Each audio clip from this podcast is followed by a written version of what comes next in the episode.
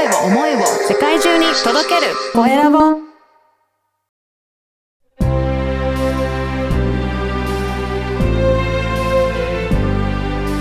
経営者の志こんにちは、コエラボの岡田です。今回はメディア業界専門社労士安田武春さんにお話を伺いたいと思います。安田さん、よろしくお願いいたします。よろしくお願いします。はい。あの、安田さんがあの、メディア業界専門社労士ということです。まずは、安田さんの自己紹介からお願いいたします。はい。あの、えー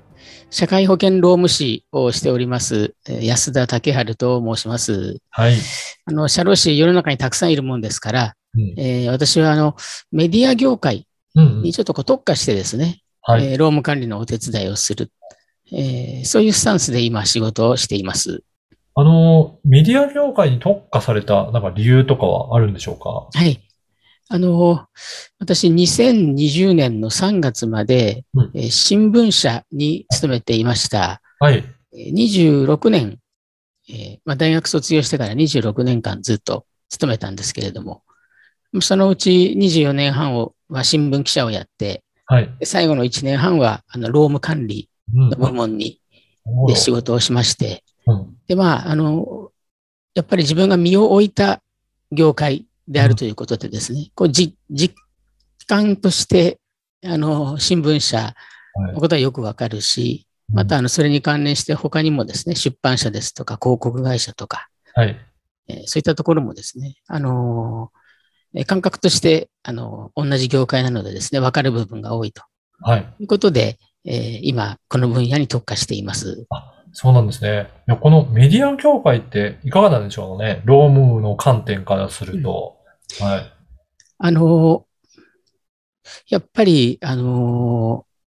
ーまあ、職人さんのようなあの仕事が多いんですね。取材をしたり、記事を書いたり、編集をしたり、えーそれから営業の方たちも非常に重要で忙しい仕事をしていて、ですので、あの、大体どこもですね、労働時間があ不規則で長くなりがち、はい。で、勢い休みが取れない。で、それはやっぱりどうしてもあの、労働関係の法律に、まあ違反しがち。うん。で、まあ場合によってはその、ちょっとこう、過労で倒れる人が出たり、うん。えーまあ、もっとひどい場合にはですね、過労死だとかそういったものにつながり、えーかねない、すはいまあ、そういうあの、え危険性のある業界うん。だと思います。やっぱり安田さん自身も、ご自身も、まあ、26年間勤めていらっしゃったということなので、やっぱりそういった、あの、業界の情報、状況っていうのは、まあ、よくわかってるっていうことなんですね。はい。うんええやっぱり体験してみてどうですか？やっぱりそういったいろいろ取材とかすると、やっぱりそんななかなか休めないとか、やっぱうりん、いろいろ取材の時には時間かかるとかって、そういったことはあるんですかね？そうですね。あの、私よりもね、ずっと忙しい、あの、えー同僚がいましたのでね、あまりこう、はい。大きいことは言えませんけれどうも、やっぱりあの、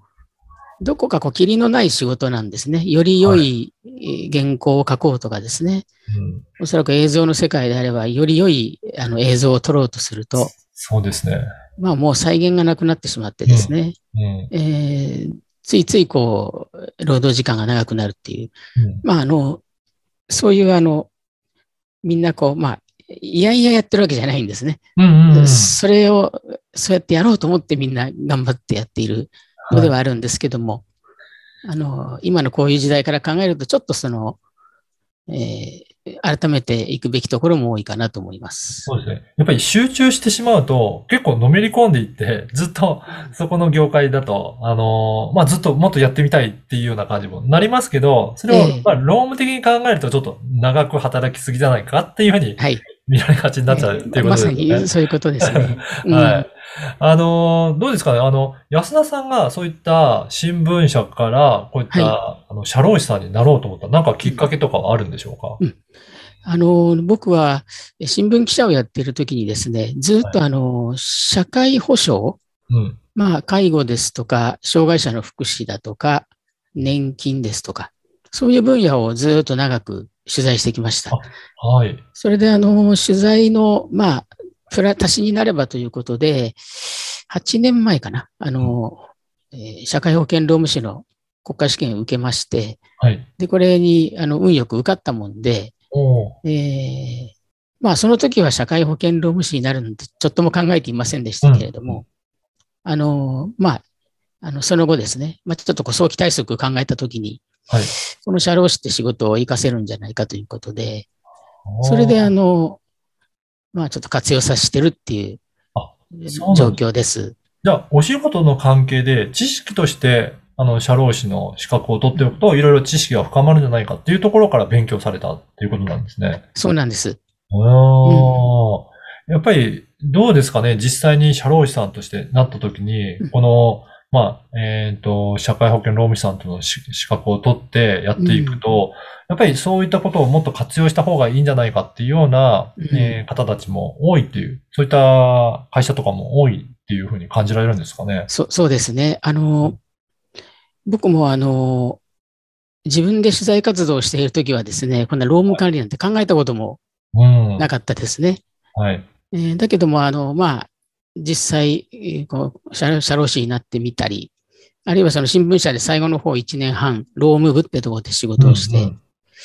あのー極めて重要な仕事だな。その社員の命を守るところに直結するので、ああ、はい。あのー相当、あのーなんて言うんだろう、おーまあ、重要性の高い、うんまあ、ちょっと地味かもわからないけれども、えーし仕事としては価値の高い仕事だなというのを、あの、痛感しまして、はい。まあ、今のメディアの業界ではですね、えー大手の会社は、まあ、実際に、まあ、労務部門を持っておりますので、まあ、なんとかなると思うんですけれども、あの、メディア業界ってすごい小さなですね、10人に満たないような会社っていうのがたくさんありますので、はい。そういうところにおいては、あの、まだまだ、あの、そういう意識、あの、あるいはマンパワーもですね、うん。労務管理をちゃんとやろうっていうことに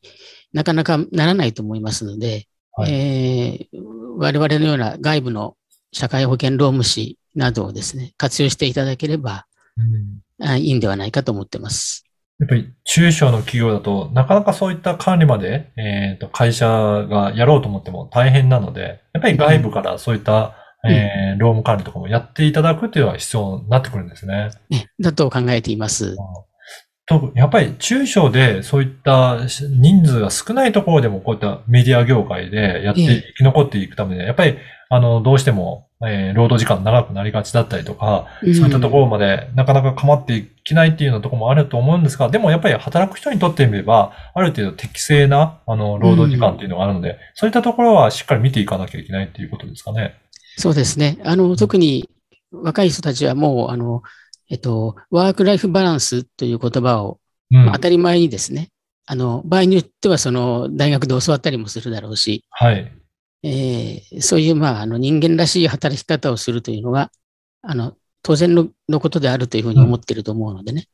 あの、そういった、まあ、時代の要請に応えられる、うん。あの、業界であるべきだと思いますので、はい。じゃあ、やっぱりこれから、あのー雇用をしていくためにも、そういったところをしっかり整っている会社だっていうところは示す必要があるっていうことなんですね。あの、すごく重要だと思います。うん。わかりました。あのーこの番組は経営者の志という番組なので、ぜひ安田さんの志も教えていただけるでしょうか？はい。あの、私はまあ、ここれまでの話でも少し申し上げましたけれども、まあ、メディア業界のですね、とりわけ規模の小さな会社の、あの、皆さんに、えーこの、お労務管理のお手伝いができればなっていうふうに考えています。うん。あの、小さな会社ほどですね、やっぱりそのあたりのところがなかなか十分に機能していないであろうし、また、あの、まだスタートしたばかりのですね、えー会社、まあ当然小さな会社はい。始めたばかりですのでね、えーそんなに大きな会社ではないだろうと。うん。まあそういうところにですね、あのーお力になれればなと思っておりまして、うんまあ、あの、本当に、えー社会保険の手続きの、これめんどくさいからちょっとやってくれないかみたいなですね、はいそういうちょっとした、あの、単発のお依頼でも喜んでやりますし、はい。また、あの、就業規則を作ってほしいとかですね。あの、助成金取れるかどうかちょっと調べてほしいとか、はい。あの、そういったものをですね、あの、えーあの単発で、うんあの、ご依頼いただいてもですね、うんあの、なそれにあの答えていきたいなと思っております。わかりました。ね、こういったメディア業界詳しいっていうことなので、ぜひそういった業界の方、あのー助、助成金から、あとは本当に就業規則、もういろんなことを、えー対応いただけるということなので、ぜひ興味ある方はお問い合わせいただければと思います。ぜひはいよろしくお願いします。本日はメディア業界専門社労士安田竹春さんにお話を伺いました。安田さん、どうもありがとうございました。こちらこそありがとうございます。